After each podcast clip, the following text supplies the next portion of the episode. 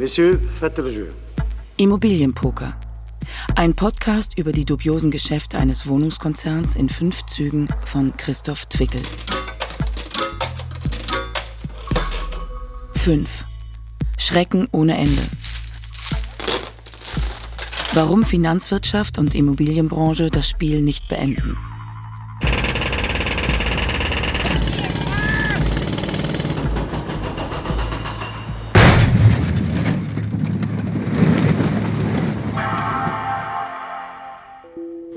Los geht's. Ja, genau, ich rufe wegen der Wohnung an. Hm? Ja. Ach so, alle schon. Okay. Ja. Und, äh, okay, also ähm, alle Besichtigungstermine quasi schon vergeben. Ja, okay. Ja. Ja, ja. Nee, kann man nichts machen. Ja. Alles klar, trotzdem Dankeschön. Tschüssi. Oder im Aquarium. Call. Checkt. Top 2 hier. Den ersten Walk des Tages. Hier sehen wir die Chip-Dotation. Die gelben Chips, das sind die Tausender. Die lilanen, das sind 5000er. Und die orangen 25.000er. Da sind wir wieder am Feature Table. Am Dealer-Button 15. Und die Uhr tickt gnadenlos herunter. Auf dem River braucht ein Ass und nur ein Ass. Und das will nicht kommen.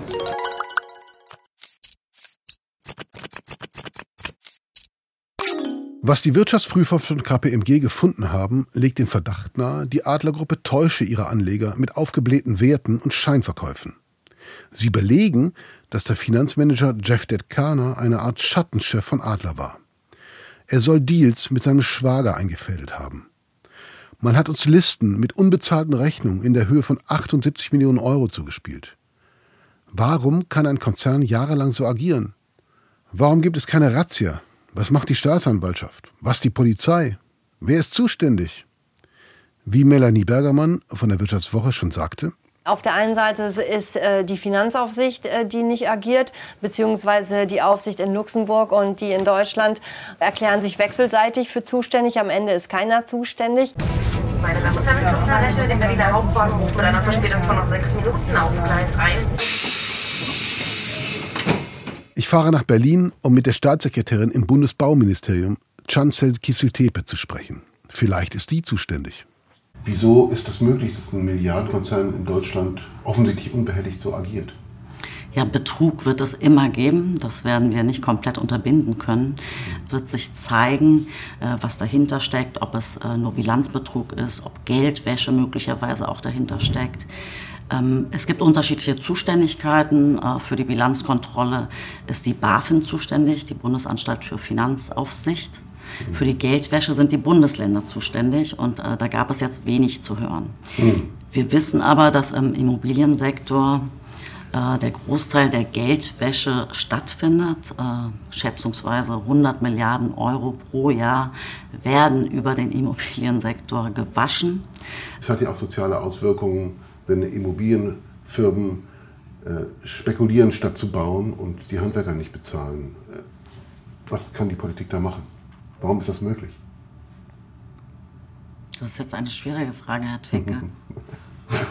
Wirklich schwierige Frage, weil wenn ich jetzt, äh, wenn ich nicht bezahle, dann werde ich, kriege ich eine Rechnung und irgendwann werde ich gefändet. Wenn das Immobilienunternehmen nicht bezahlt, dann geht aber die Handelsfirma pleite. Aber es ist keine politische Frage, oder? Das ist eine privatrechtliche Frage, würde ich mal sagen. Mhm. Ja. Also auch äh, das Finanzamt Neukölln steht auf, auf dieser Liste mit 18 Millionen Euro Steuerschulden. Äh, wenn ich die Umsatzsteuer nicht rechtzeitig zahle, wird mein Konto gefändet.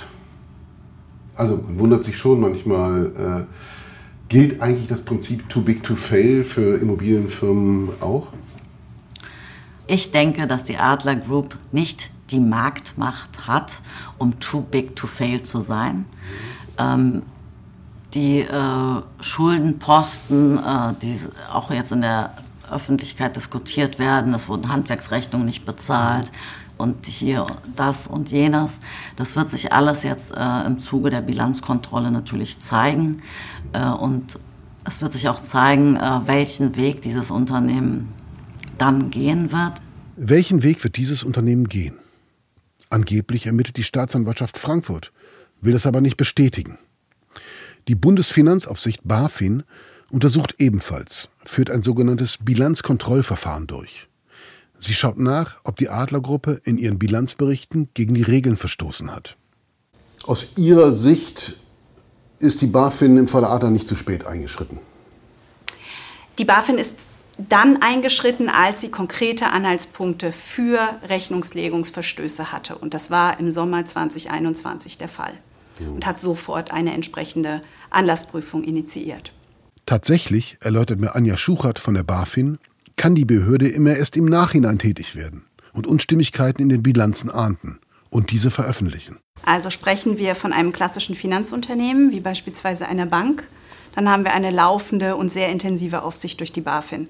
Sprechen wir aber von einem klassischen Industrieunternehmen, was börsennotiert ist, wie Adler, dann haben wir eine sehr eingeschränkte Aufsicht, eine nachgelagerte Aufsicht, also keine intensive Aufsicht, die halt tatsächlich das Geschäftsmodell oder die Solidität des Unternehmens im Blick haben kann. Das heißt, letztlich kann die BaFin das auch nicht verhindern, dass so ein Konzern wie Adler unter Umständen, wenn es der Fall war, äh, Anleger hinters Licht führt. Nein, nein. Betrug wird man durch Gesetze nicht verhindern können. Man kann sich nur gut genug als ähm, Aufsichtsbehörde aufstellen, um bestimmte Rahmenbedingungen zu schaffen, um eine starke Bilanzkontrolle zu haben. Wie gesagt, die Rolle des Wirtschaftsprüfers ist wichtig, die Rolle der internen Kontrollen ist super wichtig. Der Anleger ist gefragt, aber sie werden Betrug letztendlich nie komplett verhindern können.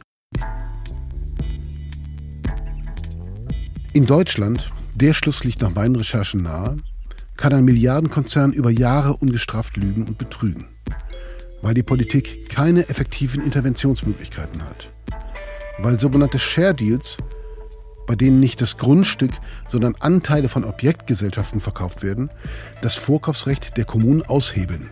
Enteignung ist nicht möglich. Weil ehrgeizige Staatsanwältinnen, die sich mit komplexen Unternehmensstrukturen beschäftigen wollen, offensichtlich rar gesät sind. Weil die BaFin immer erst im Nachhinein Regelverstöße feststellt. Und weil sich Konzerne mit Sitz in Steuerparadiesen der deutschen Rechtsprechung entziehen können. Aber warum sehen die Banken, die Investmentfonds dem Treiben tatenlos zu?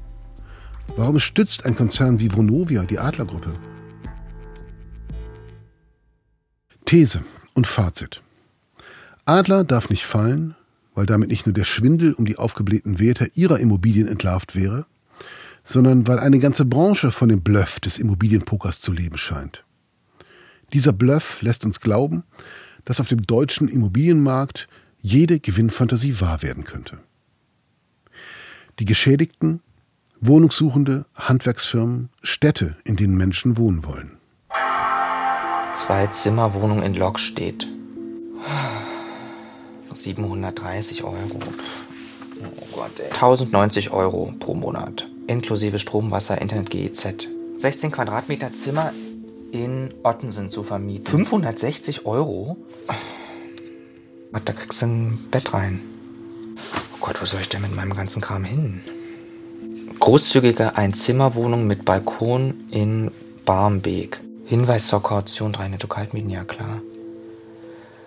Gasetagenheizung. Oh, ich hab keinen Bock mehr. Vorbei, vorbei,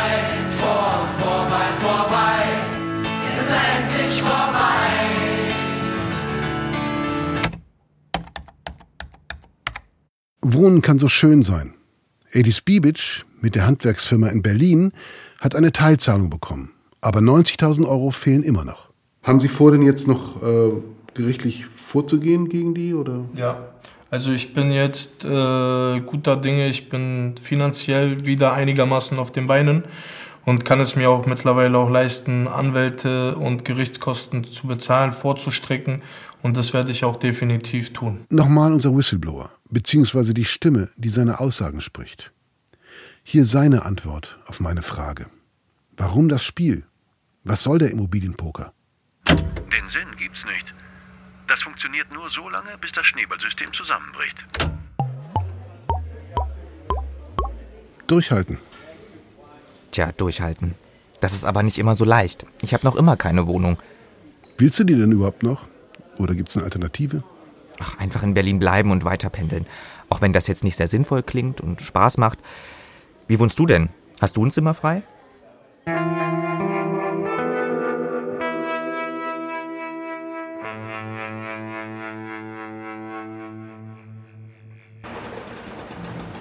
Auf dem Holzenareal graben sich mühsam zwei Bagger durch die ein Abriss in Zeitlupe. Hier hat im Juni 2022 die Bebauung noch immer nicht angefangen. An den Resten der Mauern der alten Brauerei kleben die Plakate, auf denen zu sehen ist, wie es einmal aussehen soll, in Fetzen. Der zuständige Bezirk Altona hat inzwischen erklärt, er wolle der Adlergruppe erstmal kein Baurecht geben. Wann hier gebaut wird, steht in den Sternen.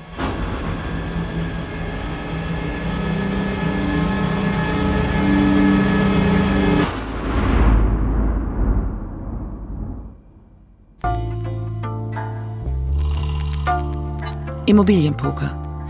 Ein Podcast über die dubiosen Geschäfte eines Wohnungskonzerns in fünf Zügen von Christoph Twickel.